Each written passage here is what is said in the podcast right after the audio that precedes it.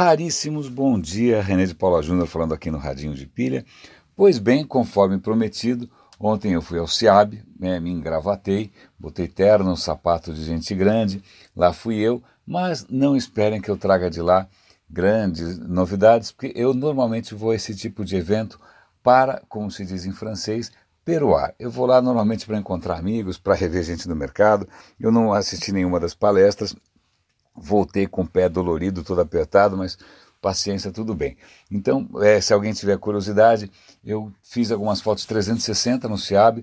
Por que, eu fiz 360? Para dar uma certa noção do, da grandiosidade do espaço sobretudo porque as empresas investem bastante naqueles estandes imensos, tal. Então, o Bradesco tinha um stand super bacana, a IBM, a Microsoft. Então, se alguém quiser, eu vou dar um link aqui para algumas fotos que eu fiz no Facebook. Ou então eu dou um link direto para o meu perfil no Facebook, vocês encontram as fotos lá.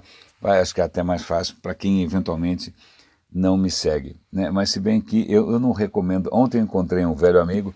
Ah, eu sigo você. Eu falei, olha, cuidado que isso pode cancelar o seu plano de saúde. Tem uma cláusula, uma brincadeira só, com o fato de que me seguir talvez não seja a coisa mais salutar do mundo. E falando em termos de salutar, é, é engraçado porque notícias sobre dieta ou sobre alimentação é uma por é, elas, elas saem o tempo todo e se contradizem, é uma coisa infernal. Mas uma delas é, é bastante, está tendo bastante repercussão, e é por isso que eu, eu relutei no começo em como comentar, mas agora, como realmente tem mais gente comentando, eu achei melhores fontes, a questão é a seguinte: você já deve ter ouvido falar da dieta mediterrânea, né? a história de que você comer é, azeite, azeitona, peixe, etc. e tal é, seria melhor para a sua saúde, diminuir. Isso tudo vem de um estudo de 2013 que teve bastante repercussão, como qualquer coisa ligada à dieta, para variar tal. A questão é a seguinte: esse paper foi retirado, tem um nome, foi retratado e foi republicado porque pelos próprios autores, inclusive, porque outros pesquisadores acharam falhas no estudo. A questão é a seguinte: é, aparentemente as falhas não tiram o mérito das conclusões. Aparentemente, sim, é, a, a, dieta mediterrânea teria, em princípio, né, um efeito positivo sobre a sua saúde cardiovascular. Mas o grau de certeza disso e o grau né, de convicção do estudo é muito menor. Qual era o problema com esse estudo? O problema é que outros pesquisadores descobriram que a do ponto de vista é, científico, metodológico, o estudo estava capenga, como se diz tecnicamente. Por quê? Porque quando você vai fazer um estudo desses, você tem que tomar uma série de precauções para ter, para isolar é, outros fatores. E você tenta fazer o quê? Com que a seleção das pessoas seja aleatória. Né? Você não pode escolher, sei lá, todo mundo da mesma família, todo mundo da mesma cidade, porque senão podem entrar em jogo fatores genéticos, outros fatores que, que podem, a geografia e tal. E acontece que nesse estudo eles perceberam que alguns dos grupos testados eram todos da mesma casa, ou eram todos da mesma cidade, foi, e não foi por maldade, aparentemente foi por descuido, foi por ingenuidade dos pesquisadores. Então, é, uma boa parte das amostras ficou é, meio comprometida, os, os autores insistem em que as conclusões são as mesmas, mas de qualquer maneira, só para mostrar que muitos desses estudos às vezes não têm um rigor necessário para você tirar conclusões muito contundentes. Né? Então, eu continuo, é, por sorte, eu gosto de azeite, por sorte, eu não como tanta tranqueira, é, a minha dieta se aproxima bastante, então para mim não faz tanta diferença. Assim como não faz muita diferença uma outra, um outro estudo aqui que tenta demonstrar que vale a pena você ter proteína vegetal, não só animal, na sua alimentação. E aí a explicação que eles dão, olha, você pode comer proteína animal, tudo bem, só não exagera, mas o que acontece é que quilo por quilo a proteína vegetal ela tem mais vitaminas, mais fibras e mais aminoácidos é, interessantes que a própria carne é, animal. Né? Então é só, bom, na, na, verdade a recomendação aí é mais de equilíbrio do que de você proibir alguma coisa ou outra. Mas vamos para assuntos que, infelizmente, né, não são tão apaixonantes quanto emagrecer ou saúde, mas também são interessantes.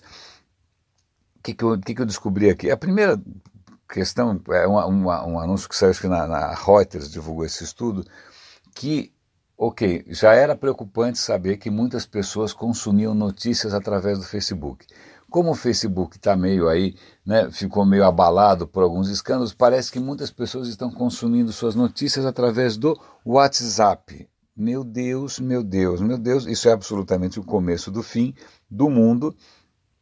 E, então, o artigo até que é bastante neutro, né, ele não faz nenhum juízo de valor, mas convenhamos, se Facebook já é cheio de fake news, WhatsApp, seus grupos e aqueles vídeos fake, nem se comenta. Então, isso não é para mim, uma coisa muito animadora em termos do futuro do jornalismo, futuro da democracia.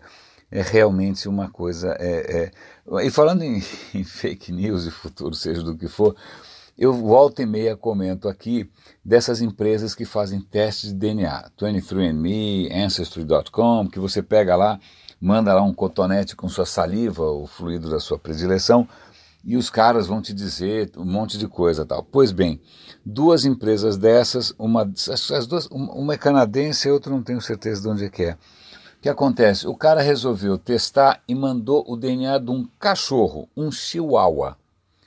É, vou repetir, ele pegou e mandou a saliva do chihuahua. Ah, os caras deitaram e rolaram. Primeiro, não detectaram que era um cachorro, como ainda fizeram grandes hipóteses sobre a ancestralidade indígena do Chihuahua, ou seja, é chute, absolutamente chute. Então isso é uma vergonha. Tem um outro teste que fizeram aqui, em que eles pegaram pessoas que são notoriamente, né, cuja origem é bastante conhecida da, da Europa, e, e aí mandaram lá para fazer, não, você tem 20% de origem indígena tal. Bom, de novo, é, mostrando que muito do que está acontecendo aí beira a astrologia. Não tem nenhum fundamento, as pessoas estão sendo descaradamente enganadas. É, o que mais tem de interessante é a gente sempre comenta aqui dessa questão de automação e desemprego, né, etc e tal, é uma, uma notícia na Technology Review dizendo que a China é, uma empresa da China tem um centro de logística, né, de distribuição, que só tem quatro funcionários, o resto é tudo robô. Né? O resto é tudo robô. Então, imagina, parece que o centro é gigante, um, um, uma, como é que chama? Um armazém gigante. Os humanos só estão ali para eventualmente manter os robôs funcionando. De resto, os robôs fazem tudo sozinho. Não que na China falte gente, convenhamos, né? Isso é uma coisa curiosa.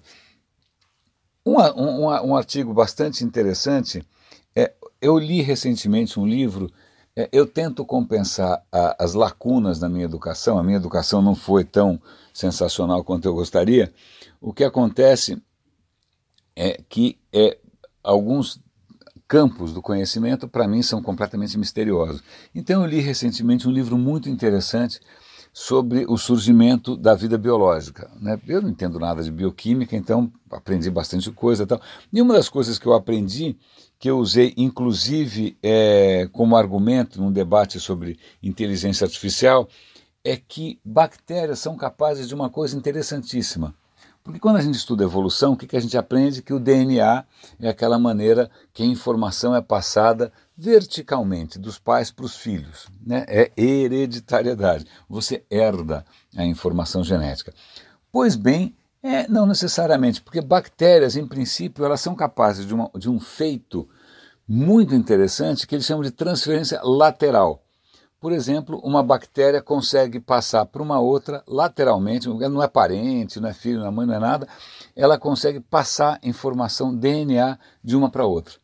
Isso explica porque, isso já desde o século passado, antes mesmo deles saberem que existia DNA, você misturava uma bactéria que tinha, sei lá, que era imune não sei o que lá, com uma bactéria que não era imune, quando você ia ver, todas as bactérias eram imunes. Você fala, mas o que aconteceu? Trocaram figurinha? Sim, elas trocaram figurinha. E esse processo de transferência lateral, né, como se uma estivesse trocando figurinha da Copa com a outra, não era, era quase que teórico, ninguém nunca tinha presenciado isso acontecendo. Pois bem, eu vou dar um link que mostra um vídeo de como é que isso acontece. Por coincidência, a bactéria em questão é o vibrião da cólera, que foi a estrela do, do episódio de ontem. Ontem a gente comentou sobre a cólera.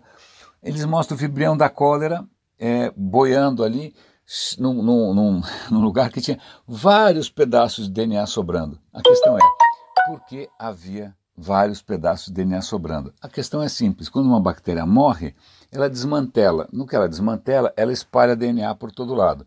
Pois bem, esse vibrião da cólera, sem mais nem menos, ele cria como se fosse um tubinho, esse tubinho finíssimo, imagina, bactérias é minúscula. O tubinho é fininho, ele sai como se ele fosse uma tromba, ele vai, vai, vai, vai, vai, vai, pega o pedaço de DNA e puxa. É como se ele estivesse pescando. É como se ele fosse um camaleão esticando a língua para pegar alguma coisa. Isso é extraordinário. Né? Isso, aparentemente, ele, é, pelo menos nesse experimento, essas bactérias estavam fazendo isso de uma a duas vezes por minuto.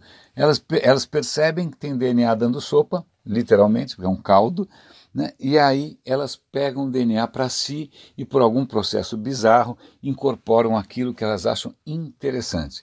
Isso é invejável. Eu adoraria sei lá, mas na verdade o que a gente faz aqui de transferência lateral é o seguinte: eu passo conhecimento e vocês passam conhecimento para os outros, né? É, só que do ponto de vista de comunicação. A gente não faz isso com o nosso código genético. Imagina que lindo se você encontra Gisele Bündchen e fala, olha, deixa eu pegar um pedaço do seu DNA, né? Quero ficar linda também. Não é? As bactérias aparentemente têm algumas vantagens. Vou falando em bactérias, Acho que meio para encerrar, eu quero reservar alguns assuntos. Não, hoje é sexta-feira, né? Porra, não tem amanhã. Na questão é o seguinte: é um artigo no The Atlantic contando se a América está preparada para uma próxima pandemia, para uma dessas epidemias brutais. E aí eles pensam justamente na peste bubônica que dizimou um em cada três europeus lá na Idade Média. Tá bom. Eu não sei se eles escolheram isso por acaso ou não, mas acontece que um outro artigo mostrou o primeiro caso de peste bubônica no estado XYZ nos Estados Unidos em muito tempo. Então, às vezes, a gente pensa que essas coisas desapareceram, não desapareceram, é, e a questão é como é que os estados, como é que os países se preparam para isso. Então, são dois artigos interessantes. Eu achei curiosa, a gente está falando aqui justamente de epidemias, vacinas, é, essa questão de como as bactérias é, adquirem imunidade através da transferência lateral e tem essa preocupação com as pandemias. Mais alguma coisa interessante? Tá, tá, tá. Tem alguns artigos aqui que eu não li direito ainda. Eu vou ler e vou comentar. Então, por último, vai, já que a questão é alimentação, hoje um, vou dar um link para um estudo que aponta que açúcar talvez esteja ligado ao Alzheimer. Alzheimer é uma doença super debilitante, cuja origem é meio desconhecida. Então, talvez, talvez é uma correlação, não é ainda uma, uma causa, é o, a, o consumo de açúcar leve sim ao Alzheimer. Raríssimo, super bom fim de semana para vocês. Eu vou continuar selecionando informações interessantes para compartilhar. Aproveitem o final de semana. Um grande abraço e até segunda.